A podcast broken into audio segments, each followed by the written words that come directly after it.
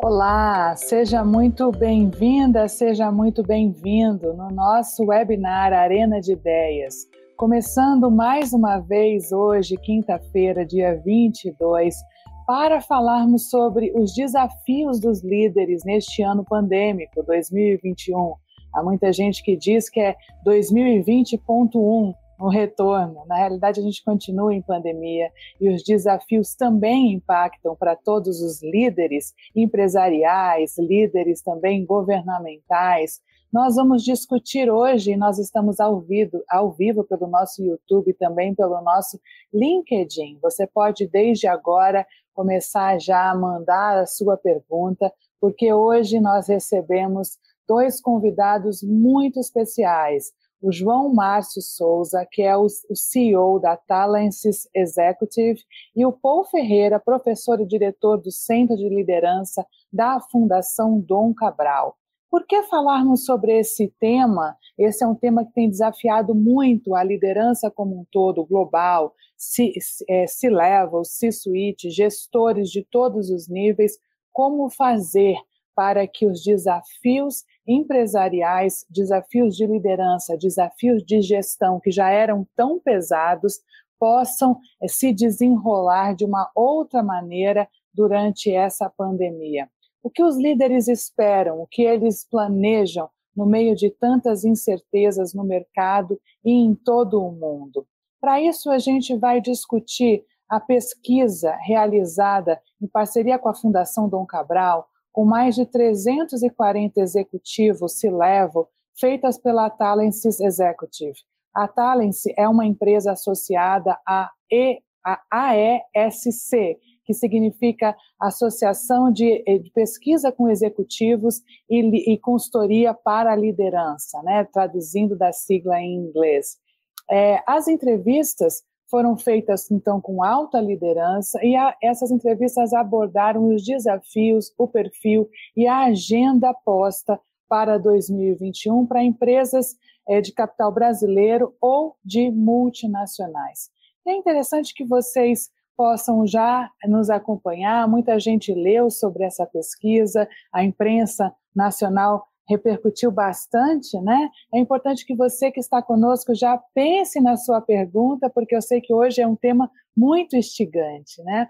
O Paul Ferreira, que é o diretor do Centro de Liderança e professor de Liderança e Estratégia da Fundação Dom Cabral, é também colunista do MIT SMR Brasil, tem vários textos publicados em várias é, é, publicações da Harvard Business Review, e também de outras mídias internacionais, e o João Márcio Souza, que além de sócio administrador do grupo Talences, é também o CEO da empresa da Talences Executive, que é uma empresa dedicada exclusivamente ao recrutamento de executivos para justamente posições de top management e de C-level. Bom, estamos então com as pessoas mais indicadas para a gente poder falar sobre esses desafios.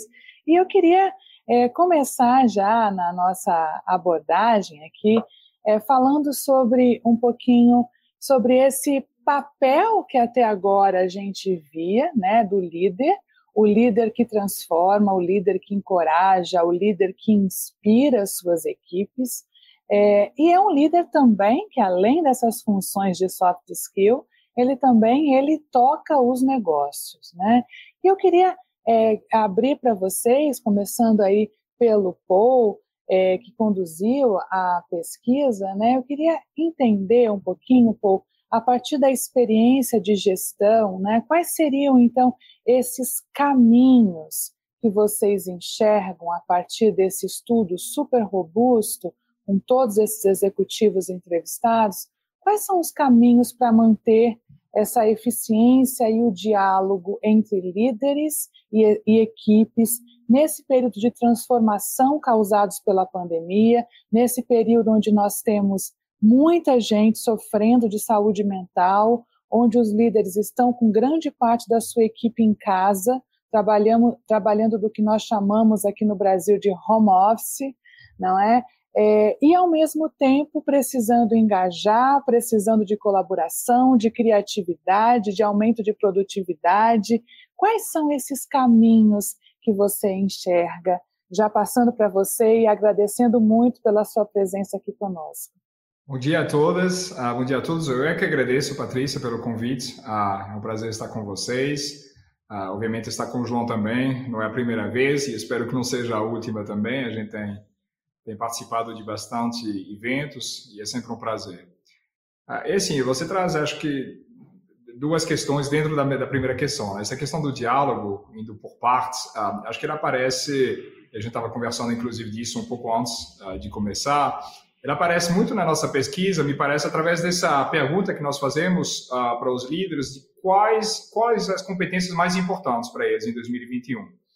Ah, e aparece boa comunicação, e acho que, em parte, né, nessa questão do diálogo e de como, uh, como nós conseguimos nos relacionar com os, com, os, com os demais, com os nossos times, obviamente, essa questão da boa comunicação é importante. E acho que um ponto que é interessante, né, se a gente for ver também com, na nossa pesquisa, é que antes mesmo da crise, as lideranças já reconheciam a importância da boa comunicação. Uh, tanto é que uh, nós fazemos essa pesquisa já há vários anos e que em 2017, 2019, essa característica já é citada como mais importante para um líder. Então, fazendo aqui dois comentários super rápidos sobre essa questão do, do diálogo. Acho que, primeiro, vários estudos mostram que quando os funcionários são surpreendidos por decisões que afetam o seu trabalho, e acho que isso é um sinal muito forte de falta de diálogo, ou pelo menos de comunicação disfuncional, eles têm três vezes mais chances de se sentirem felizes em seu trabalho.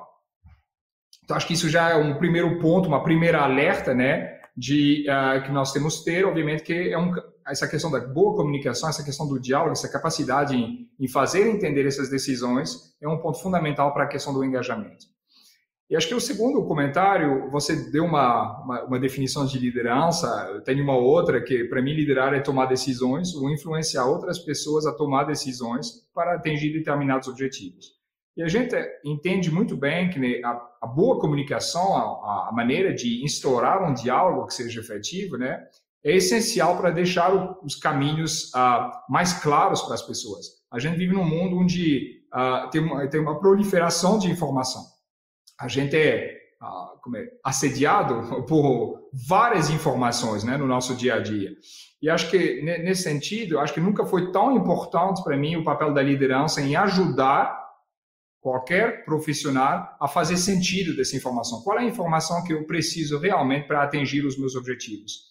Uh, porque o que essa informação, na verdade, acaba fazendo é que ela acaba uh, impedindo o nosso foco, a nossa atenção. Né? Tem essa essa, essa palavra muito uh, famosa do, do, prêmio Nobel, o, Herbert, o Herbert Simons, que diz que no mundo de tanta proliferação de informação, a nossa atenção fica prejudicada. Então, para mim, um ponto importante é isso, é essa ajuda dos nossos uh, líderes para focar no que faz nos elementos, nos, nas dimensões que são as mais importantes.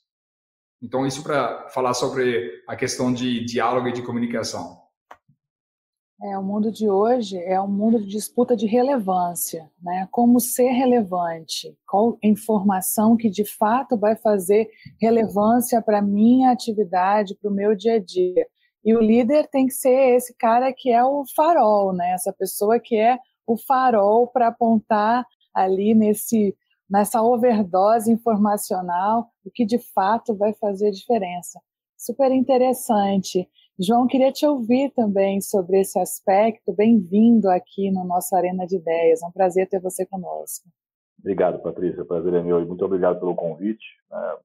Bom dia aí para você, bom dia, Paul, bom dia aí todos e todas que estão nos acompanhando.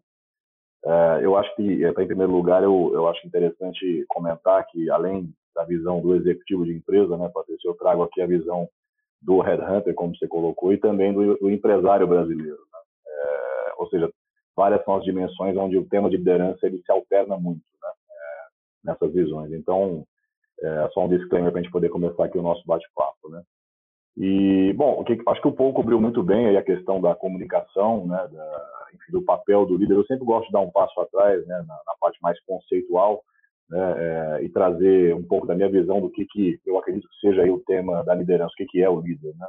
eu acredito com a tua visão, né, que ele transforma, que ele encoraja, né, inspira as equipes, mas eu talvez adicionasse ao teu statement aí que o líder ele dá o exemplo, né? Ele inspira, ele influencia, né? Ele encoraja, empodera, né? E ele viabiliza a transformação. Né? Então ele é um enabler, né?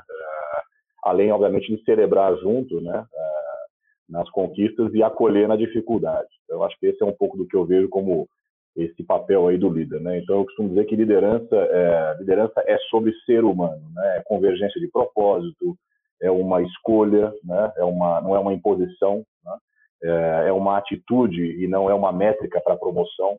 Né? É, eu acho que liderança é todo dia e não é com hora marcada. Eu costumo dizer que o coaching, né? É, é meio que acontece o dia inteiro, o tempo todo, né? eu acho que é determinante também o tema da liderança na formação de uma cultura empresarial de sucesso ou de fracasso. Né? Eu diria que esse é um tema é, que é uma agenda muito estratégica de alto impacto para qualquer organização é, e tem impacto, obviamente, em indivíduos e companhias, né? positivo ou negativamente. Então, eu só queria dar esse passo atrás e conceituar um pouquinho, na minha visão, o que, eu acho que é a boa liderança atualmente. Né? Eu, eu comentei numa live passada, né? até acho que o Paul participou dessa, que certa vez eu estive em Londres num treinamento bem high level, né, bem alto nível aí para de liderança. Eu escutei desse inglês, né, que eu acho que a Inglaterra é, é uma das maiores escolas de comportamento humano do mundo, né. Ele disse, disse o seguinte, né, líderes, né, leaders drive culture and culture drives the rest. Né? Então, realmente a liderança que vai drivar essa cultura e a cultura fará, né, conta de todo o resto, né, pra, no sentido do sucesso dessa liderança. Então, só para fechar essa, essa, minha fala inicial, eu acho que também é importante trazer uma ponderação aqui e, e nos perguntarmos aqui uh, em que contexto né, a gente está falando de liderança, né? porque isso também tem bastante alternância, né? de que país a gente está falando, em que cultura nós estamos falando, né? em que contexto de IDH nós estamos falando, porque liderança, obviamente, vai ter estilos muito diferentes de acordo com o desenvolvimento intelectual daquele país, econômico, social, né? em que setor tem bastante mudança também, né? em que contexto empresarial, né? É crise, é uma startup, é, um, é uma empresa que está em crescimento, M&A, é um turnaround, né? é um IPO, é uma internacionalização, uh, uma globalização ou profissionalização. Então, você percebe que uh, a consequência no comportamento da liderança ela vai ser diretamente proporcional né, a esse estado de coisas todo, né, esse conjunto de coisas que eu comentei. Né? Eu acho que a liderança que eu admiro, Patrícia, é aquela que consegue rapidamente se adaptar né, a qualquer contexto né, é, e construir aí sim, através de pessoas e não apesar de pessoas, né, é uma cultura de sucesso. Né? Eu tive até vendo outro dia uma live do Carlos Brito, da Bembev, o CEO da Bembev, que ele comenta exatamente sobre isso, né? das três alavancas para o sucesso de uma, de uma, de uma empresa. A primeira delas está exatamente na visão do líder, no sonho né, é, que eles perseguiram, ter a visão com execução. A segunda são pessoas, né? E como consequência a, a cultura que é formada. E aí o resto cuida, né? o líder cuida de todo o restante para fazer acontecer. Né? E aí, só, só fechando aqui a tua pergunta, a questão da eficiência, eu acho que exatamente o caminho para a eficiência é a comunicação. Mas não é uma comunicação, eu estou dizendo para você, você escuta, é, e aí cabe aqui também aquela frase do Benjamin Franklin, né, que é, você me diz, eu vou esquecer, você me mostra, talvez eu lembre, mas se você me envolver, eu vou compreender. Então, esse, o efeito engajador, né, dessa questão do envolvimento, eu acho que é muito poderoso, né? Então, eu finalizo aqui a minha fala dizendo que eu acredito muito nisso e pratico muito isso desde o início da minha carreira profissional. Interessante você trazer isso, João. A gente tem trabalhado muito aqui na Empresa Oficina os conceitos do estudioso, filósofo, hoje em vida ainda, é, francês Dominique Volton, onde ele estabelece a diferença entre informar e comunicar. Né? E há uma diferença gritante. Muitas vezes, nós líderes achamos que nós estamos comunicando, que é, na realidade, o, o, é, a negociação, comunicação é negociação, comunicação é comungar, é partilhar, né? É aquilo que nós estávamos falando antes de começar a live, é o que o outro entendeu, não o que eu falei. E muitas uhum. vezes nós somos pegos é, por essa interpretação equivocada, e o que nós estamos fazendo na realidade é informar, é um processo unilateral. Eu simplesmente falo e eu não percebo se interpretaram ou como interpretaram. E aí eu, na realidade, não crio cultura e muito menos engajamento. Né? Eu crio, na realidade, um problema operacional. Muitas vezes a, a, falha da comunicação ela gera na ineficiência operacional. E, e o desafio da gestão remota tem colocado isso como algo fundamental. Se antes ter o domínio da, da, construção narrativa, do engajamento, do empoderamento da moderação, da comunicação não violenta, agora passou a ser uma questão absolutamente nevrálgica, eu diria, né? Você dominar de fato a comunicação como poder, como ferramenta de liderança efetiva, já era, né? Mas agora ainda mais. E eu queria, assim, aproveitando que a gente já começou a falar de comunicação, mas a pesquisa mostra vários outros elementos importantes para o líder da, no Brasil hoje, né, das empresas que vocês pesquisaram, né, grandes empresas, é, pequenas e médias também, não é? É um mix de empresas, até queria que vocês falassem um pouco sobre essa amostragem é, da pesquisa, mas vários outros elementos desse líder, desta líder, aparecem como determinantes para a gestão dessas empresas durante a pandemia. Eu queria que vocês pudessem falar um pouquinho sobre eles, quais são.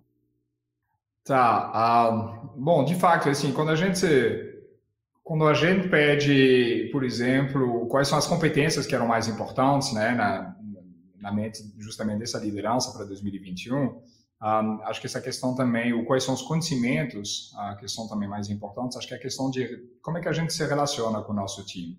Isso aparece muito fortemente, né? E acho que está muito ligado ao, ao você estava mencionando no início, do facto que antes Covid e depois Covid é uma movimentação das prioridades, né? É uma, uma mudança das prioridades. E essa, essa nossa prioridade começa a ser como é que basicamente eu, é, eu uh, consigo uh, reter os meus colaboradores, uh, como é que eu consigo engajar os meus colaboradores, como é que eu consigo fazer o que a gente fazia antes, de forma diferente.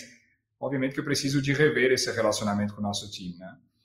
E, e acho que nesse sentido, o que pode ser interessante é que, para mim, eu diria que a gente talvez volta a uma espécie de normalidade, ah, no sentido que a gente está vendo que os, os líderes, ah, os gerentes estão se aproximando mais do super, do, dos, uh, dos profissionais, né, das equipes, e acho que normalmente isso é o que a gente espera de um bom gerente, né? Quando a gente sabe que a relação entre gerente e, e o resto da equipe é tão importante, uh, acho que a gente não o que a gente espera realmente desse, que, esse, que esse líder seja capaz de fazer. Né? Eu costumo dizer que uh, o fato que o profissional venha para o trabalho, isso em geral tem a ver com a questão do salário, da remuneração. Agora, o que garante que, uma vez que está no trabalho, um, nesse momento, né, não no escritório, mas no trabalho remoto, a pessoa se sente engajada, produtiva no trabalho, isso tem a ver com o nosso papel de gerente. É aí que nós começamos a trabalhar. É a partir desse momento que a gente espera realmente que, que aconteça que aconteça essa gestão. Um, então, isso foi um, um, ponto importante que, que veio, que essa questão do relacionamento uh, com o time. Um, continuando aqui também na, nas questões que eu acho que foram de destaque nessa pesquisa, eu diria que essa questão de uh, de prioridades de eficiência, né? Uh, o que a gente está vendo, né, que independente do pó da empresa, uh, na verdade é uma necessidade, vai estar tá se sentindo uma necessidade de continuar a fazer, de ser mais eficiente, né, de aumentar a produtividade das equipes.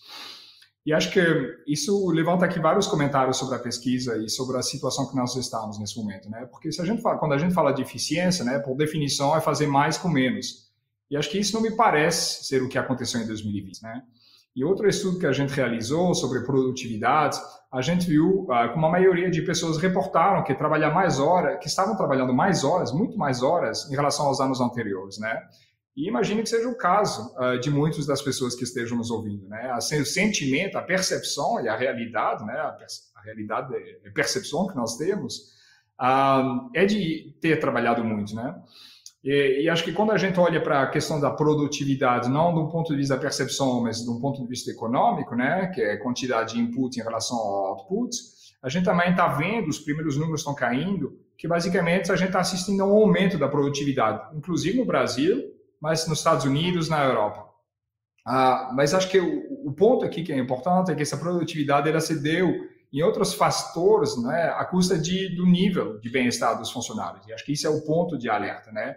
Essa questão de vamos procurar, vamos, nesse, vamos procurar mais produtividade, mais eficiência, mas isso não pode ser no longo prazo à custa de mais horas, porque isso não é eficiência. isso é desgaste uh, é, a, a, longo prazo, é, é, frustrações, é ansiedades. Então, a questão que acho que vai ser importante é como é que a gente vai conseguir, e a gente volta nesse tema da comunicação, redefinir metas, estreitar escopos de projetos ou manter as mesmas, estender prazos. E acho que, numa lógica talvez mais ofensiva, como é que a gente repensa a forma de trabalho. Então, acho que um ponto também que sai dessa pesquisa, uh, indiretamente, é essa preocupação não com lidar com a crise da, da mesma maneira, ou de maneira reativa, da mesma maneira como a gente fazia, mas quais são as novas formas de trabalho que vão ter que emergir. Então, acho que isso são outras dimensões importantes para mim nessa pesquisa. Eu queria que você pudesse acrescentar como é que foi feita essa pesquisa, né? Qual foi a amostra, é, qual o percentual de grandes, médias empresas, só para quem está nos ouvindo agora é, e ainda não leu a pesquisa, que possa ter uma ideia. Claro, uh, deixa, deixa então uh, dar aqui alguns elementos. De fato, essa pesquisa foi feita com ah, 344 executivos, como eu mencionei, essa pesquisa é uma pesquisa que já fazemos há vários anos e a amostra tem sido bastante semelhante nesse sentido, né? O número, em termos de número de, de respondentes, a volta sempre dos 300, em termos também da repartição geográfica desses respondentes, em termos também do do perfil dos respondentes. Então, nós procuramos para essa pesquisa, como você mencionou, uh, posições de gerência ou alta liderança, e, uh, e a gente uh, tem uma proporção, então, de bastante significativa, uma distribuição também razoável em termos de, de perfil quando a gente olha para gerações. Então, tanto a geração de baby boomers, geração X, Y, e obviamente uma menor representação da geração Z, ah, porque são pessoas que têm a volta de 20 anos nesse momento e que, por, na, por definição, é pouco provável que elas consigam ter ah, estar em posições de uh, lideranças formais, né, nas áreas de gerência de alta liderança. Em termos de, uh, uh, de perfil de empresa, a gente também tem uma, uma, uma distribuição, acho bastante a imagem do, do, que é o Brasil, da realidade. A gente tem, tem microempresas, tem empresas de pequeno e médio porte, numa proporção de mais ou menos 27%. E aí a gente tem o que a gente chama de empresas de grande porte, a volta de 65, 66% das, dos nossos respondentes, respondentes trabalhavam em trabalho em empresas de grande porte. Um, em termos de segmento das empresas respondentes, aí uh, temos uma, uma, uma, uma boa distribuição também, com a indústria mais ou menos 27%, serviços 25%, tecnologia a 15%. Então, uh, isso são os dados uh, mais demográficos né, e, e, distribuições dessa pesquisa, que, mais uma vez, ela é bastante consistente através dos anos e que eu acho que, de uma certa forma, também reflete uh, alguma realidade aqui no Brasil. João, você quer acrescentar algo nessa questão? Eu só ia comentar é, na fala anterior do Paul, né, quando a gente estava falando das, das relações de trabalho remota, né, desse novo desse novo normal, desse próximo normal, né? Eu tenho uma crença um pouco mais aristotélica aí nas coisas. Eu acho que a verdade está no meio, né? A virtude está no meio, né? Então, se por um lado a gente vinha até discutindo aquelas questões de home office e quebrando aquele paradigma, né, na relação de confiança com o liderado, puxa, mas ele vai estar em casa, será que ele vai, vai estar trabalhando, será que ele vai estar ali fazendo entrevista de emprego? Eu acho que a pandemia ela veio e zerou essa questão, né? Então, ela jogou o pêndulo lá para o outro lado.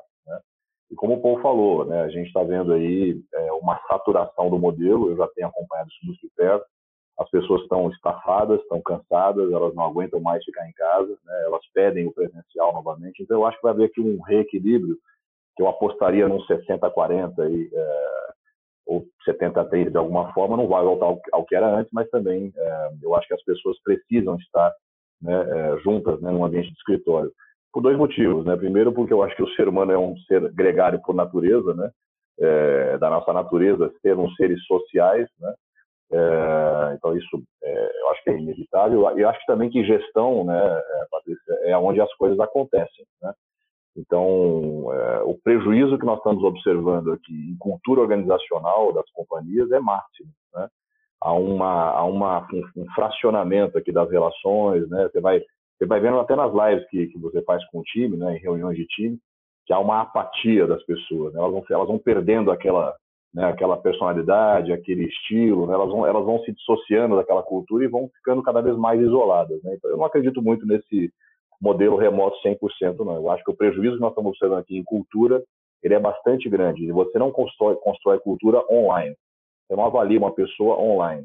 Né? Você não desenvolve alguém online. Eu acho que é muito improvável que isso aconteça. Eu não acredito muito nesse modelo. Eu acho que nada substitui o contato pessoal.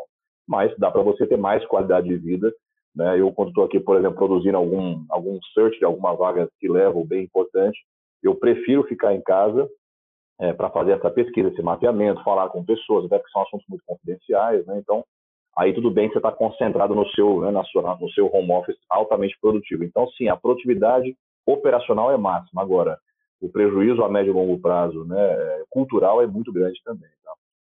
É, o legado da flexibilidade ficou, né? Agora, o prejuízo da, da, da construção é, e da perenidade da cultura é algo, eu concordo totalmente com você, assim, acho que nós, nós somos seres humanos, né? O contato e a colaboração também. Eu acho que um grande desafio hoje dos líderes globais é como manter a colaboração de uma forma remota. Né? A colaboração é algo fundamental para a produtividade né? e para a perenidade de cultura também. Isso a gente percebe que se, que se perde somado ao medo. Né? Nós todos estamos com medo, né? e o medo paralisa, não é? Assim, se a gente estivesse fazendo home office é, sem, é, est não estando em cárcere privado, seria uma coisa. Agora, home office com medo, e medo da morte, não é qualquer medo. Não é? Então, eu acho que isso tudo tem um poder de contaminação muito grande. Mas olha só, é, a Cristiane Cunha é, pergunta para vocês: vamos falar sobre liderança digital. Como a influência do líder por meio de novas ferramentas de comunicação mudam o processo de liderar e engajar? A maturidade da equipe impacta? Pode falar, Pô, um pouquinho? Difícil, hein? Sim, uh, obrigado, Cristiano, por essa pergunta, né, que me deixa aqui numa situação complicada. Uh, vamos lá. E assim, é, acho que sim, a maturidade, obviamente, ela sempre importa, né? Se você olhar, voltando a essa questão da produtividade, né, o que o que faz que as pessoas sejam capazes de uh, de produzir mais com menos, de uma certa forma, né, que é também ligado a essa questão da eficiência. A gente sabe que no longo prazo, né, o que determina a questão da produtividade são algumas variáveis como níveis de educação.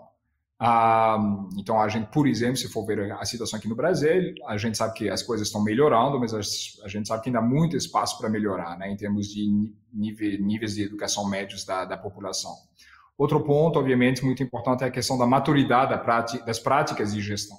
E aqui a gente entra diretamente em alguns pontos, né, que o, inclusive o João estava mencionando, que é esse equilíbrio, esse balanço entre liberdade e a responsabilidade, né? Obviamente que não posso, neste ambiente eh, de eh, comunicação através de ferramentas como o Zoom, por exemplo, obviamente que não posso controlar uh, o que eu, cada um dos meus das pessoas da minha equipe está fazendo, não faz nenhum sentido. Já não fazia muito sentido antigamente, mas agora se torna inviável fazer isso, né? Um, então, basicamente, você tem que deixar essa autonomia, essa capacidade das pessoas a, esse, a esse, essa característica, essência de dono, né, que está crescendo muito, né, uma palavra que a gente está ouvindo muito, um termo que a gente está ouvindo muito nas empresas, é verdade, né, a gente se sentir preocupadas com o que elas estão fazendo, com, com o impacto do que elas estão gerando, né, com o valor que elas estão criando. Então, a, a gente tem que fazer crescer isso, e ao mesmo tempo, a, a gente sabe que nem todas as pessoas, é, é, ou algumas pessoas podem precisar um pouco mais de ajuda do que outros. Então, acho que um ponto aqui importante é isso, essa capacidade que nós temos em conhecer cada vez mais as nossas equipes. E eu volto a essa questão, o trabalho do gestor é saber se relacionar com o seu time, é se conhecer a si próprio, né? Mas é saber também como se relacionar com o seu time, é isso. Para mim que é o fundamental. Então, isso quer dizer saber quem são as minhas pessoas, quais são os pontos positivos, quais são as forças dessas pessoas, quais são as dificuldades Tá? Toda gente é capaz de, uh, uh, de ter responsabilidade, algumas pessoas talvez precisam um pouco mais de apoio do que outras. Uh, então, acho que isso são pontos importantes. E, e, e agora, trazendo só essa questão da maturidade de cada pessoa, a maturidade da equipe para o nível individual, acho que essa questão do autoconhecimento que é muito importante e que também é um determinante da produtividade no longo prazo a gente, e aí a, a, gente vê que há diferenças culturais, né? O João fez bem de trazer esse ponto de diferentes culturas têm diferentes comportamentos, né? Porque a gente sabe que, por exemplo, aqui no Brasil, em média, as pessoas tendem a se autoavaliar positivamente, muito mais positivamente do que em outros países. Tá? Então, acho que há um lado positivo disso, que é o otimismo, essa capacidade de enfrentar os desafios, há um lado de um pouco de atenção quando a gente está trabalhando, quando a gente está numa organização, ou seja, se relacionando, colaborando com outras pessoas, a gente tem que ter maior consciência do que nós somos capazes de fazer e onde nós precisamos de apoio, precisamos de ajuda para poder justamente fazer essas pontas, eh, essas pontes, né? para poder uh, pedir feedback e não ter receio também de dar feedback. Então, acho que esses pontos de autoconhecimento, obviamente, de maturidade e práticas de gestão de uma maneira geral e de educação são pontos que têm um grande impacto na capacidade uh, das organizações a funcionar mais ou menos uh, melhor ou menos bem nesse regime de liderança digital. Eu, eu, eu queria, sim, Patrícia, é, a pergunta é muito boa e ela, ela, ela envolve algumas dimensões importantes aqui. Né? A dimensão do líder, novamente, né? É, que agora está, vamos dizer, equipado né, com toda uma tecnologia diferente que veio aí para nós, né? E o público-alvo. Né? Então, eu acho que é importante dizer para a Cristiane o seguinte: né? também esse líder, como nós conhecíamos até ontem, não existe mais. Ele está totalmente desafiado. Né? Eu acho que a, até falei sobre isso né, numa live anterior, que eu acho que a pandemia colocou a humanidade no divã, né? E, obviamente, nas suas várias, nos seus vários impactos. Né? Então, isso também aconteceu no mundo corporativo. Então, isso disparou um processo, Patrícia, muito profundo né, de transformação na liderança. Para que ela, com essa tecnologia, que na minha visão, tecnologia é enabler, né? tecnologia viabiliza, mas a relação humana é a mesma. Né? A tecnologia facilita muitas coisas. Né? Então, esse líder de hoje, ele é um líder que tem é, uma, um autoconhecimento muito maior, ele está realmente refletindo né, sobre aquilo que ele acreditava anteriormente. Se você se lembrar, não muito tempo atrás, nós tínhamos aí lives de grupos de network no alto escalão que eram inacessíveis. Hoje você está vendo um Carlos Brito, que é um CEO de uma bem deve, falando pra, abertamente para o público, ou seja, desmistificando a figura daquele líder mais né, tradicional e super né, conceituado no mercado capa da exame. Né? Eu acho que aqui há um processo de transformação da liderança muito forte né, na, na, sua essência, então autoconhecimento, humildade, né?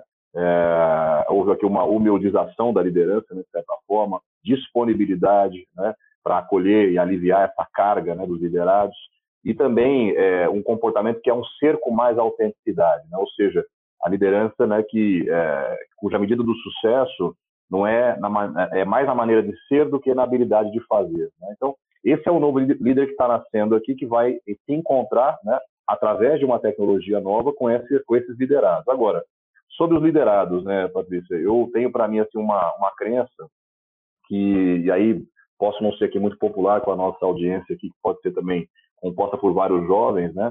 Eu não acredito, na verdade, com tudo que a gente vê, histórias de sucesso, imenso sucesso, né, de jovens que entraram em tecnologia, fizeram as suas empresas unicórnio, né, foram acelerados e enfim, são hoje muito bem sucedidos financeira, material e profissionalmente e empresarialmente, né, são exceções que confirmam a regra, né, porque eu não acredito que, que alguém fuja da idade que tem, né, da, da, da maturidade que não tem ou da experiência que não adquiriu ainda. Né? Então, eu acho que esse jovem né, que está buscando aí uma monetização desse líder, ele sim, a, a maturidade impacta assim, nessas relações líder liderado, né? É só a gente olhar, é, por exemplo, a outras dimensões. Vamos pegar aqui o exemplo do futebol, né? É, você tem ali a categoria de base, a pessoa não entra no profissional já, ela tem uma, uma preparação física, psíquica né, e técnica para poder subir para o profissional. A mesma coisa aí numa questão, por exemplo, de governo. Você tem ali uma idade mínima para ser um presidente da República no Brasil, que é jovem, 36 anos, me parece. Né?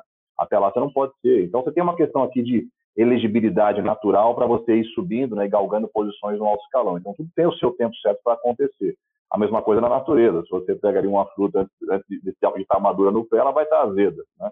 Eu acho que essa moçada que está subindo aí, né, super empoderada e super, vamos dizer, alfabetizada, são os chamados digital natives, né, de tecnologia, eles têm que entender que eles são seres humanos também no final do dia e tem o seu tempo para poder amadurecer, é claro, influenciar também os mais velhos aí nessa questão digital. Mas, de novo, eu acho que se você observar também, por exemplo, as empresas de sucesso digitais, né, que tiveram uma aceleração muito grande exponencial, pode olhar que a governança está mais amadurecida e pode observar que tem ali um conselho que foi estabelecido de notáveis, né, que vão orientar esses jovens nos melhores caminhos e decisões estratégicas. Né? Então é nisso que eu acredito quando se fala de, uma, de um liderado aí que sim, a idade, né, ou a maturidade impacta diretamente sim, nessa relação, tá? E aí, nesse contexto, vem também uma palavra que a gente tem ouvido muito e cada vez mais, que é diversidade, né? Essa questão de você ter a diversidade etária também. A gente fala muito de diversidade né, de gênero, diversidade de opção sexual, mas tem uma questão da diversidade etária também, que eu acho super relevante e concordo muito com o que você falou, João. É, eu queria trazer um aspecto aqui, eu estou até com uma cola de um, do, de um aspecto da pesquisa, inclusive, se você que está nos ouvindo ainda não leu a pesquisa, a gente está disponibilizando agora para você o link na íntegra da pesquisa, para que você possa baixar também, fazer o seu cadastro e baixar a pesquisa. Mas, é, pegando a minha colinha aqui, a gente tem é, um, o que vocês chamam de metas foco de 2021 pré-Covid e durante a Covid. E aí me chama a atenção que 62% é, dos entrevistados da pesquisa nessas metas foco pré-Covid diziam que a meta era aumento de lucro. E durante a Covid, 48% manter equipe de colaboradores, evitar demissões. Já dá para perceber aí uma mudança ou eu estou pegando algo muito isolado desse dashboard que vocês montaram, por sinal muito interessante? Eu acho que, obviamente, são dados, né? E os dados é sempre a mesma coisa. Você tem que olhar para eles e, ao mesmo tempo, tem que tentar entender esse contexto. Acho que se a gente não, não, não visse nenhuma modificação nas prioridades, a gente estaria, estaria muito preocupado. Ah, tá? Então, acho que para mim é, é, normal e acho que obviamente a gente sabe que a crise ela teve um impacto essa é uma crise muito especial na verdade né porque como a gente sempre fala essa crise não é uma crise do sistema não é uma crise do sistema capitalista né talvez tenha implicações para que tipo de capitalismo a gente vai uh, promover ao sair dessa crise mas ela não é uma crise do sistema ela é uma crise que é imposta então a partir daí basicamente ah, acho que há várias maneiras de encarar, isso. Acho que vocês têm algumas empresas é, que, de uma certa forma, estão dizendo vamos aguardar que a situação sanitária seja ah, que, que melhore, e uma vez que a situação sanitária for melhor, basicamente nós retomamos como se eh, de tudo era a, a, como, se, como, como era antes, né, basicamente. Então, acho que isso há algumas empresas ah, que basicamente eh, eh, estão nessa lógica. E a partir daí, uh, você continua a ver, a, a ter, uh, de fato, uma, uma, você tem uma preocupação que é, vamos manter tudo da forma que está, tentar manter as nossas pessoas, tentar manter a eficiência, mais ou menos, que nós temos nesse momento para poder estar organizados uma vez que a, que a, que a situação pandêmica estiver melhor. Então, acho que isso explica bastante de por que, a gente está, em algum, para algumas empresas, nessa lógica. Mas também, obviamente, e acho que você vê isso muito quando você olha para o porte de empresas, se você pegar pequenas e médias empresas, elas estão numa, num entendimento que me parece, na minha opinião, mais correto, que é, obviamente que isso não é uma crise do sistema, mas ela tem implicações com o sistema. Ah, e a gente já está vendo modificações muito significativas dos, do, dos hábitos dos nossos dos consumidores. E por essas empresas talvez estar mais perto do cliente, mais ou mais perto das demandas, ou pelo menos ou, ou sofrer talvez de muito mais rapidamente pela falta de recursos em regra geral, uh, das consequências, né, acho que elas têm um entendimento de que, basicamente, nós vamos ter que uh, fazer um pouco mais do que só aguardar a situação uh, passar para poder novamente fazer o que a gente fazia da mesma forma, né? Um, e isso é que justifica, uh, não, não, não, aparece talvez no estudo uh, como uma prioridade ainda muito forte, mas essas novas preocupações com o EEG uh, que você já vinha mencionando. Então, acho que assim, eh, tentando nesse momento resumir. Eu acho que é normal haver uma diferença. Acho que depois o tipo de prioridades, acho que depende muito da, maneira como as pessoas, os líderes e as organizações, através deles, né, encaram a, a visão desse novo mundo que está chegando. Tá? agora, acho que, de fato, é muito importante você, você, pensar nisso, porque se você começar a olhar, basicamente, algumas, alguns países que estão um pouco adiante em termos de de, de, de, saída de crise, né? Então, tipicamente a China, né, países asiáticos, né, que sofreram, que tiveram menos impacto, mas também o, os Estados Unidos que estão vacinando muito nesse momento, muito rapidamente, ele já tem crescimento, taxas de crescimento para a China, no, no, no, inclusive no segundo semestre de 2020, mas agora no primeiro trimestre de 2021 nos Estados Unidos, muito elevados. Então a gente está talvez numa situação onde o, o, o, capitalismo financeiro possa voltar muito forte e essa atenção né, com quais são os objetivos que nós vamos realmente por, uh, seguir em frente. A gente tem uma outra pergunta aqui. Eu vou eh, passar essa pergunta para para você, João, e aí você quiser complementar o que o Paul falou. É, bom dia, João. Você acha que os líderes no Brasil estavam preparados para uma crise como essa que estamos vivendo? E depois para o Paul. Paul, com as ferramentas de liderança que temos hoje que surgiram nessa crise? Muito bom. Eu só queria complementar o ponto anterior do Paul, Patrícia. É, a gente falou aqui uh, de duas agendas, né? Uma agenda que era de busca de lucro, né, eficiência operacional e lucro, versus uma agenda de retenção, né.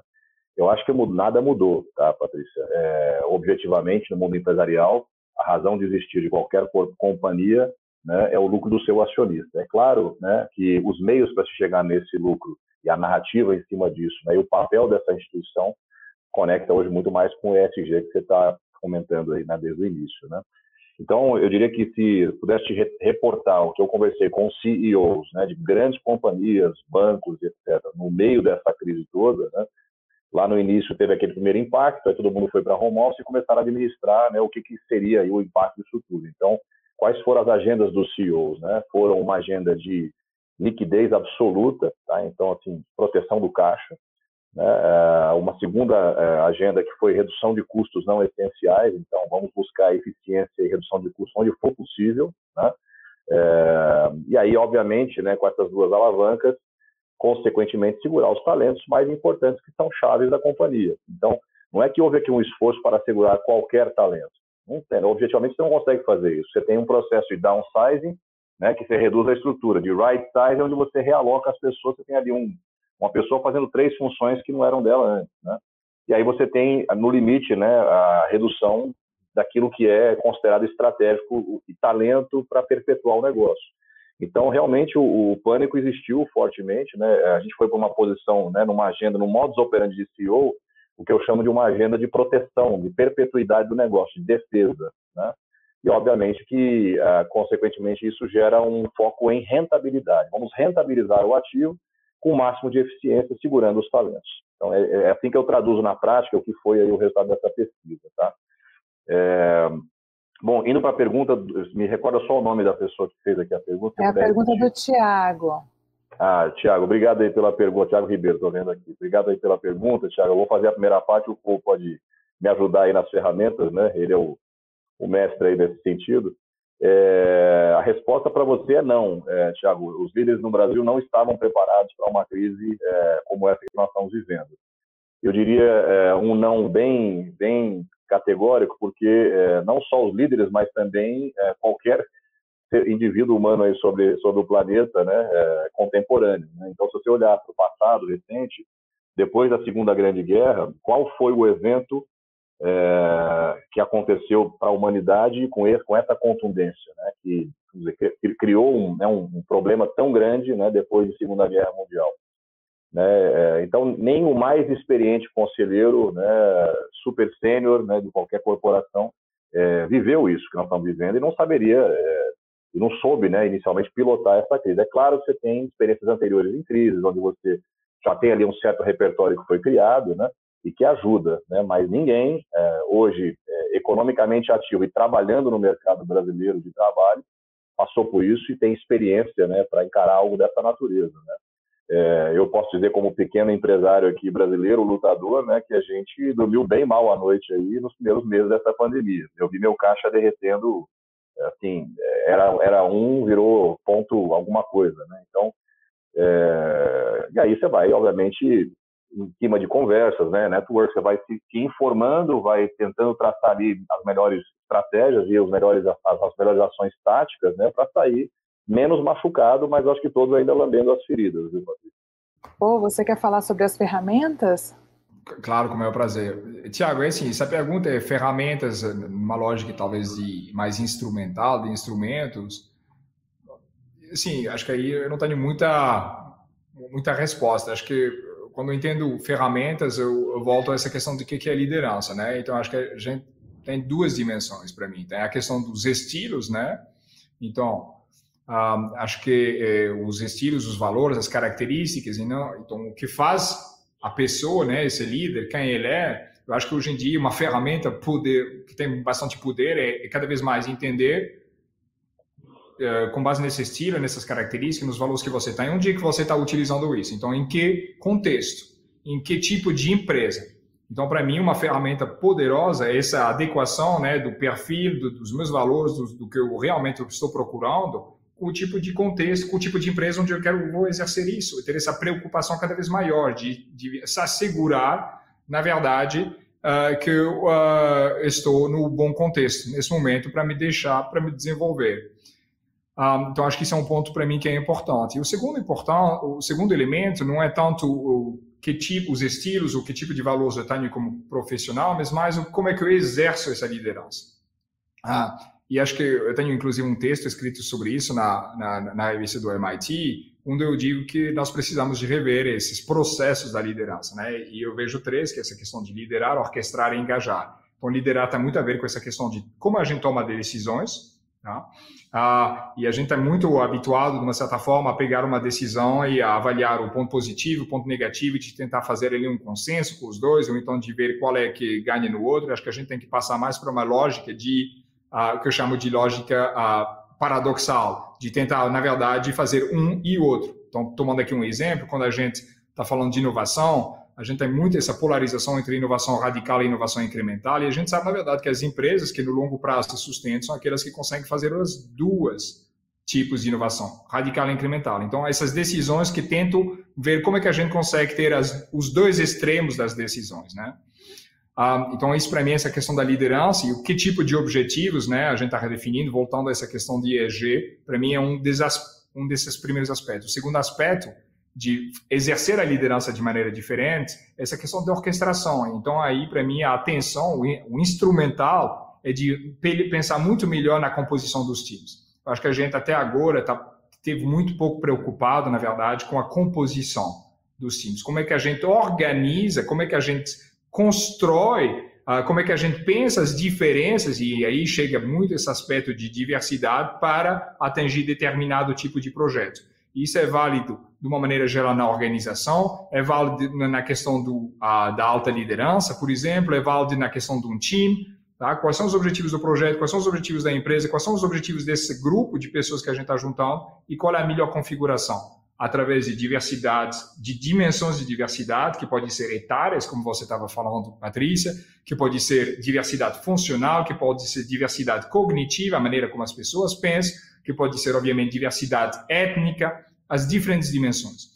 E o último processo, que para mim é essa questão, então, liderar, orquestrar, engajar, é como é que a gente engaja as pessoas. Né? E aí eu volto sobre o que eu estava dizendo. Para mim, um ponto importante nesse momento é como nós damos cada vez mais responsabilidades para os nossos times. E há ferramentas aí, talvez, né? Um conceito que eu, que eu gosto bastante, que, é, que eu também desenvolvo naquele artigo, que é o que a gente chama de blank check, que é um cheque em branco, na verdade. Então, de vez em quando, na verdade, eu preciso de empoderar determinadas pessoas dentro da empresa a assumir novos uh, desafios através desse cheque em branco. Eu dou os recursos, uh, numa lógica muito também de de uh, testar alguma ideia, testar algum modelo, prototipar alguma solução e ver os resultados, medir os resultados. E a partir daí, de talvez entrar num ciclo de reiteração desse processo. Mas eu, eu dou algumas, uh, uh, eu dou recursos para pessoas que possam realmente desenvolver as ideias que eles têm. Então, para mim, essa é uma, uma, uma das formas de engajar através de maior responsabilização, de maior uh, empoderamento para atingir determinados, para sair do papel uh, algumas ideias. Então, são essas três dimensões na maneira de ser um líder, que é liderar diferentemente, tomar, ou seja, tomar decisões diferentemente, orquestrar, ou seja, ter mais atenção na composição dos times e engajar, ter novas maneiras de realmente motivar as pessoas. É, essas três dimensões, elas são vitais aí para esse funcionamento da organização nesse, é, nesse mundo bunny, né, que a gente está vivendo. É tudo tão incerto, então, assim, ter, ter a dimensão desses três layers é, com disciplina, eu acredito que seja muito, muito importante. E é, um aspecto que a gente não abordou aqui, e a pesquisa mostra bastante, é a questão da inovação né? É algo que não é, no, não é novidade para ninguém, né? O líder, o empreendedor, é, é a pessoa que está sempre pensando naquilo que ninguém não viu ainda, sempre está buscando inovação, e, e, a pesquisa mostra que é, novas ideias e produtos estão na mira de 35% das lideranças, sobretudo das micro e pequenas empresas. E aí eu queria que vocês pudessem falar um pouquinho sobre é, o que, que efetivamente essas organizações estão buscando para se reinventar, né? Como que a, essa liderança pode buscar ainda mais inovação? O que a gente tem visto, que eu tenho ouvido, lido, é que essa pandemia, na realidade, tem sido um grande celeiro de criatividade, né? Assim, há muitas perspectivas de que a gente vai viver um boom de criatividade dado esse momento onde as pessoas ficaram ainda mais reclusas, né, a autoconsciência aumentou, né, e isso despertou um momento de grande é, criatividade. Né? Agora, como colocar isso em prática nessas organizações em termos de inovação e o que, que vocês entendem que seja necessário hoje para esse líder no aspecto de desenvolver constantemente a inovação nesse mundo louco que a gente está vivendo pandêmico, não é? Não é a inovação pela inovação, não é? Queria que vocês falassem um pouquinho sobre isso. Eu só ia trazer uma inovação, viu, Patrícia, na fala do Paul anterior, quando ele fala do cheque em branco, viu, Paul?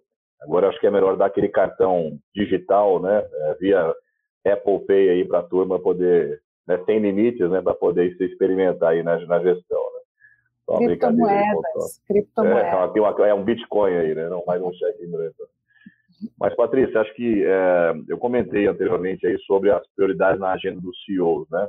E além da questão de agenda de liquidez, redução de custo, retenção de talentos, obviamente, né, é, na crise é a oportunidade, né? Então, sem dúvida, a tua fala ela faz sentido. É, uma, uma grande uma grande curadoria aí de conteúdo inovador aí foi criado, né? Então, sim, na agenda da alta liderança, nesse período aí de 12 meses, agora 14 meses, esteve 100% presente duas coisas, né? A aceleração né, é, digital das coisas, então, resolvido o problema, se, tinha, se havia alguma dúvida que a quarta revolução industrial aí do Harari, né, estava estava para vir em cinco anos, ela já chegou, o futuro já está aqui, já chegou, né? E conectado com isso, quer dizer, todo mundo corre atrás do prejuízo, né? O que, que eu não fiz né, que eu preciso fazer para conseguir encontrar o meu caminho né, e, e ocupar esse espaço. Né. É, eu contratei recentemente um executivo bem pesado, bem sênior para uma grande corporação internacional, é, C-Level, né, é, para uma posição de e-commerce, é uma empresa que fatura bilhões de reais, ela tinha 3% da sua receita vindo de e-commerce, 3%. Quer dizer, ficou muito para trás, nós estamos falando de marca muito relevante, marca líder de mercado. Né? Então, eu acho que é, o tema de inovação é, ele, ele, precisa ser bem, bem classificado, né, Patrícia? Porque inovação não quer dizer necessariamente é, criação de coisas novas, né? Mas você mudar o padrão, fazer diferente, né? Ou seja, a inovação tem muito disso também, né? Como diz até o próprio Roberto Setúbal no Itaú. Né? Não quer dizer que você tenha que reinventar ou desconstruir valor e construir algo do zero, né? Então, inovação também tem muito esse lado. E hoje, inovação está muito ligada à tecnologia. Mas assim, eu acho que, é, indo para a tua pergunta, eu diria que primeiro tem uma dimensão aqui é, de competências, né, é, que você precisa ou estruturar ou comprar na companhia. Inovação é, por natureza, uma área de custo, né, então é como se fosse a área de R&D. Se você não cria um dono desse processo ou uma equipe dedicada, os squads, enfim, whatever, né, que você possa criar, e você não dá um dono para esse processo, é, provavelmente vai ficar parado no tempo. Então, tem que ser criada ali uma agenda de inovação, como uma agenda de digital que foi criada e faz parte das discussões de board hoje. Né? Então, alguém que tenha realmente um, um orçamento para isso, e em cima disso vai desenvolver e vai, vai pensar estrategicamente a companhia. Né? Então, eu acho que o líder é, nessa cadeira é um, é um, líder que traz uma visão e uma consciência estratégica, ele traz uma, uma antecipação né, e uma inovação por consequência né, de mercado, tendências. Né? É, como, diz, como dizia o Peter Drucker, né, a melhor maneira de você prever o futuro é criá-lo. Né? Então, é, hoje as áreas de inovação das empresas têm essa figura dedicada aí como um Chief Innovation Officer, né, um Chief Digital Officer. Né? E, e, obviamente, esse, esse head de inovação ele tem que ter também para fazer acontecer muita, muita influência estratégica e ótima comunicação. Então, uma das competências que eu tenho mais discutido com clientes hoje em dia, neste sentido da inovação, é a habilidade de influenciar múltiplos stakeholders. Né? Aí sim você consegue convencer aquele conselheiro, aquele CEO que às vezes é de uma outra geração, que aquilo faz sentido e precisa de dinheiro para ser desenvolvido e pode ser que gere ali um produto novo. Né? Então, uh, eu posso dar o nosso exemplo para fechar minha fala aqui, Patrícia, do Grupo Talent. Né? A gente vinha é, o ano passado de uma lenta recuperação econômica, pensando no negócio, etc. Daqui a pouco eu vejo o meu caixa derreter. Né? Então, na, na pandemia, no, né, no, ao longo dessa crise muito grave, né, nós lançamos duas empresas. Né? Então, eu tinha dois caminhos. Ou eu parava né, é, é, catatônico aqui e, e, via ali o meu negócio derreter e ia reduzir a, a quase nada, ou eu ia, é, de alguma forma, é, perseguir outros caminhos, enfim, e, e, iria contra-atacar de alguma forma. Né? Então, nós tínhamos negócios de recrutamento tradicional aqui, Talented Executive, Talented, né? E a própria Mapit, né? E aí nós criamos dois negócios novos. Um negócio voltado a uma tendência de legislação trabalhista, que é a mão de obra temporária e terceira, intermitente, né? Que hoje já é mais é, possível no Brasil. Criamos a Sigra, uma empresa que em um ano é, é um sucesso no mercado. E criamos também uma quinta empresa que foi uma totalmente voltada à tecnologia, tecnologia digital, não só contratando executivos para essas áreas, mas também é, ampliando a jornada com educação, com, enfim, a proximidade com a comunidade de tecnologia, né, a criação de marketplaces, enfim, toda a sopa de letrinhas de tecnologia nessa nova empresa que também já é um grande sucesso. Então, nós saímos de três empresas para cinco, saímos de 75 colaboradores para 200, né, ao longo da pandemia. Então, é, eu acho que esse é um exemplo bastante é, forte aí de inovação que foi feito, que nós conseguimos, conseguiremos sair do outro lado mais fortes ainda do que nós entramos, tá? Inovação, no seu caso, é totalmente atrelada à mudança do modelo de negócio, ampliação do modelo Exatamente. de negócio. É uma, uma, uma alternativa de receita mais completa. Né? Eu, eu, hoje eu ofereço cinco possibilidades né, de soluções em RH para o mercado que eu não oferecia antes. Né? Se eu tivesse parado no analógico e no tradicional, estaria bem reduzido hoje em termos de tamanho, porque o mercado, que é o nosso mercado que lida com emprego, depende de PIB. Se não tem PIB, você não tem vaga. Se não tem vaga, você não tem receita. Exato. Mas olha, eu, eu falei para vocês antes que era pouco tempo, né? Uma hora já passou, acreditem? Já passou uma hora.